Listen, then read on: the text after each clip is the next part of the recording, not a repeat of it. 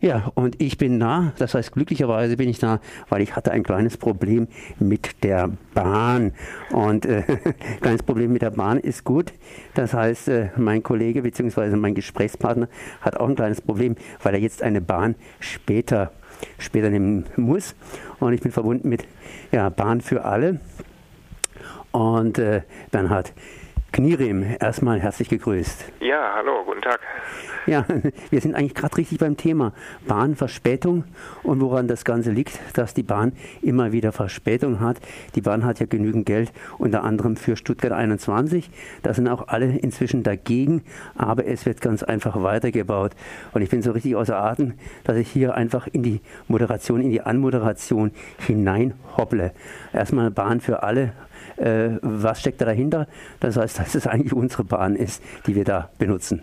Genau, also Bahn für alle jetzt als Organisation ist ein Netzwerk aus äh, über 20 Organisationen und wir haben uns damals gegründet im Kampf gegen den Börsengang der Bahn. Das war ja mal der große Plan von Hartmut Medorn, die Deutsche Bahn an die Börse zu bringen oder Teile davon, was zum Glück gescheitert ist, auch durch unser Zutun. Das schreiben wir uns schon auf die Fahnen und ähm, seitdem setzen wir uns aber weiter für eine bessere Bahn in öffentlicher Hand ein, denn mit der Absage des Börsengangs ist ja mitnichten alles gut bei der Bahn, wie Sie ja schon angesprochen haben.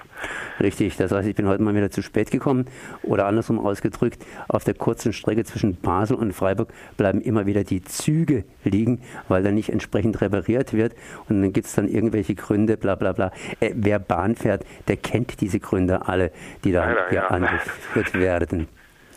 Ja, ähm, auf der anderen Seite, ich habe es vor kurzem gelesen, dass eben hier in Stuttgart 21 Halbzeit ist, sprich irgendwie scheint die Hälfte der Tunnel gebohrt zu sein oder sowas in der Richtung. Und äh, ja, inzwischen sind auch alle dagegen, das heißt, wir würden sie nie wieder bauen, aber es wird ganz einfach weitergebaut und entsprechend Geld verbuttelt. Ähm, wie viel äh, wird denn da verbuttelt? Na, insgesamt werden es äh, sehr wahrscheinlich über 10 Milliarden sein. Also selbst die Bahn geht inzwischen offiziell von 8,6 Milliarden aus und ähm, na, die Prognosen haben erfahrungsgemäß noch nie gestimmt. Das heißt, die sind immer ein paar Milliarden drunter und ein seriöserer Gutachter, der Herr Viereck aus München, hat schon vor einer ganzen Weile äh, knapp 10 Milliarden berechnet und noch zusätzliche Risiken, die da noch gar nicht drin sind. Also es kann gut auch noch sehr viel mehr werden. Und wenn man jetzt bedenkt, 10 Milliarden, was man da sonst bei der Bahn machen könnte, an Instandsetzungsarbeiten, am Kauf von neuen Züge, damit man genug Reserven hat und so weiter. Ausbau von Strecken, die dringend notwendig wären. Also da gäbe es ganz, ganz viele Projekte, viele sehr sinnvolle Projekte, die man dort machen könnte. Denn das Geld, was in Stuttgart verbuddelt wird, muss man ja dazu sagen, ist ja wirklich völlig sinnloses Geld. Denn man baut einen Bahnhof, der schlechter ist als der bestehende Bahnhof.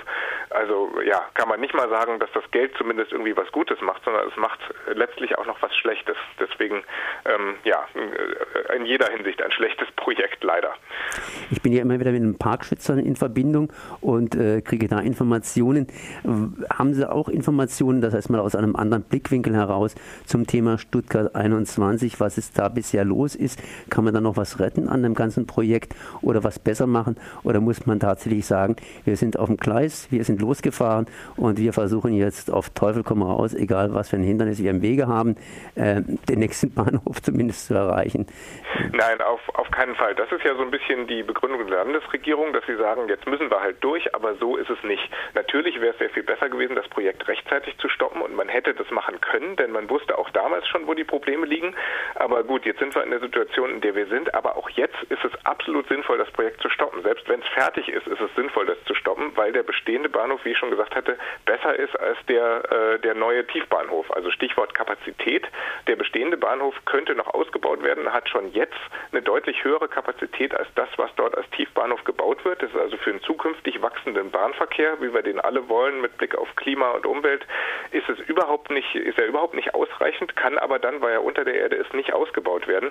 Und ganz viele Fragen zum Thema Sicherheit, Brandschutz und so weiter sind auch noch völlig ungeklärt. Also es gibt ganz große Themen, die bei Stuttgart 21 bleiben. Deswegen ist ein Stopp erstens zu jeder Zeit sinnvoll, so wie man den schnellen Brüter in Kalkar auch fertig gebaut hat und dann gesagt hat, ja, es macht einfach technologisch keinen Sinn, was wir hier gemacht haben, müssen wir stoppen, obwohl null so viel Geld reingegangen ist. Und der andere Punkt ist, dass die Stuttgarter, also die Bewegung gegen Stuttgart 21 ist nach wie vor sehr, sehr aktiv und sehr umtriebig und die haben sogar ein Konzept geschrieben, das heißt Umstieg 21, wie man die bestehenden Bauleistungen sogar heute sinnvoll umnutzen könnte. Also zum Beispiel ähm, diese Neckarbrücke, die dafür gebaut wird, die gerade mittendrin ist, die könnte man eben dann für andere Linien tatsächlich als Kapazitätserweiterung im Stuttgarter Netz nutzen. Und ähm, so haben sie sich über die Tunnel Gedanken gemacht. Die bestehende Baugrube könnte für, für Parkflächen genutzt werden und so weiter. Also es gibt da viele gute Ideen und ja, eigentlich wäre es dringend notwendig, sich darüber jetzt ganz konkret Gedanken zu machen und äh, das endlich ja auch offiziell zu prüfen.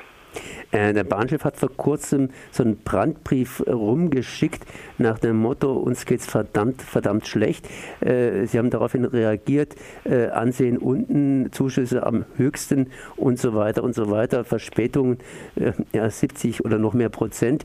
Ähm, der Züge, was könnten wir denn einsparen, wenn man jetzt zum Beispiel umlenken würde und wie verhält sich das Ganze in Relation zum Gesamtproblem, sprich äh, den Schulden, die die Bahn hat?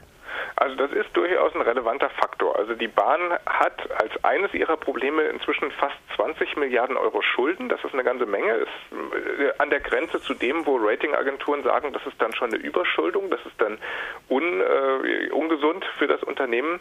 Und ähm, Stuttgart 21 würde selbst beim jetzigen Umstieg noch 5 Milliarden Euro einsparen. Das heißt, ja, da ist schon mal, da hat man eine Relation, da geht es schon mal um ein Viertel von dem, was Schulden sind. Und Stuttgart 21 ist natürlich nicht der einzige Faktor. Das ist die sinnvollste Sofortmaßnahme, um der Bahn zu helfen. Aber es gibt auch noch andere Punkte, zum Beispiel diese ganzen Auslandsengagements der Bahn. Die müssten auf jeden Fall auf den Prüfstand, denn es nutzt dem Bahnverkehr ganz offensichtlich nichts, dass die Bahn Luftfracht und Seefracht in der ganzen Welt macht. Und ähm, da kann man auch überlegen, also äh, durch die Aufkäufe von solchen Unternehmen sind auch die Schulden entstanden. Und da muss man realistisch überlegen, wo es Sinn macht, solche Teile auch wieder äh, abzustoßen und dadurch das wieder zu Geld zu machen, weil die Bahn damit sowieso keine guten Gewinne einfährt. Also es ist nicht mal wirtschaftlich sinnvoll für sie. Ähm, Habe ich das jetzt richtig verstanden? Die kauft im Ausland irgendwelche Unternehmen auf und die machen auch im Ausland Schulden bzw. Äh, Miese? Ähm, na, miese machen sie nicht, aber sie machen nur relativ geringe Gewinne und im Vergleich zu dem, was die Bahn an Kapitalkosten hat, also die musste, um diese Unternehmen aufzukaufen, viele Milliarden Schulden aufnehmen. Das ist dieser Schuldenberg von den 20 Milliarden zu einem ganz großen Teil. Und ähm, dafür machen sie zu wenig Gewinne. Also letztlich refinanzieren sich diese zugekauften Unternehmen nicht wirklich. Und ja, sie nutzen auch den Bahnverkehr nicht. Sonst würde, würde ich nicht fordern, dass sie äh, was zur Refinanzierung beitragen sollen. Aber sie haben eben mit Bahnverkehr im Inland, dem eigentlichen Kerngeschäft, nichts zu tun. Und dazu kommt, dass eben das Management sich dann um ganz andere Fragen kümmert. Die kümmern sich dann eben um, um Häfen in Shanghai für die Seefracht von, von Schenker. Also das ist dieses, diese, dieses Tochterunternehmen der Bahn. Und stattdessen müssten sie eher gucken, wie sie wirklich die Probleme im Inland, eben mit den verspäteten Zügen, den vielen, vielen ausfallenden Zügen, wie sie das in den Griff kriegen. Aber das ist eben inzwischen für die Deutsche Bahn AG die ja schon Deutsche Bahn Bahn auf ihre Bahnleistungen draufschreibt, ähm, ja, für die ist das nur noch einer von vielen äh, Bereichen und offensichtlich in den letzten Jahren ist es nicht gelungen, diesen Bereich wirklich gut hinzukriegen. Aber darum müsste es gehen für ein Unternehmen Deutsche Bahn. Das heißt, mit der Bahn muss es wieder aufwärts gehen, wenn Stuttgart 21 in vernünftige Bahnen gelenkt wird. Und Bernhard Knierim hat hier gesagt, hier, man könnte 5 Milliarden Euro sparen, zumindest zum jetzigen Zeitpunkt, falls man das Projekt noch stoppen und entsprechend umlenken würde. Ja, genau. Dann danke ich mal für dieses Gespräch. Merci.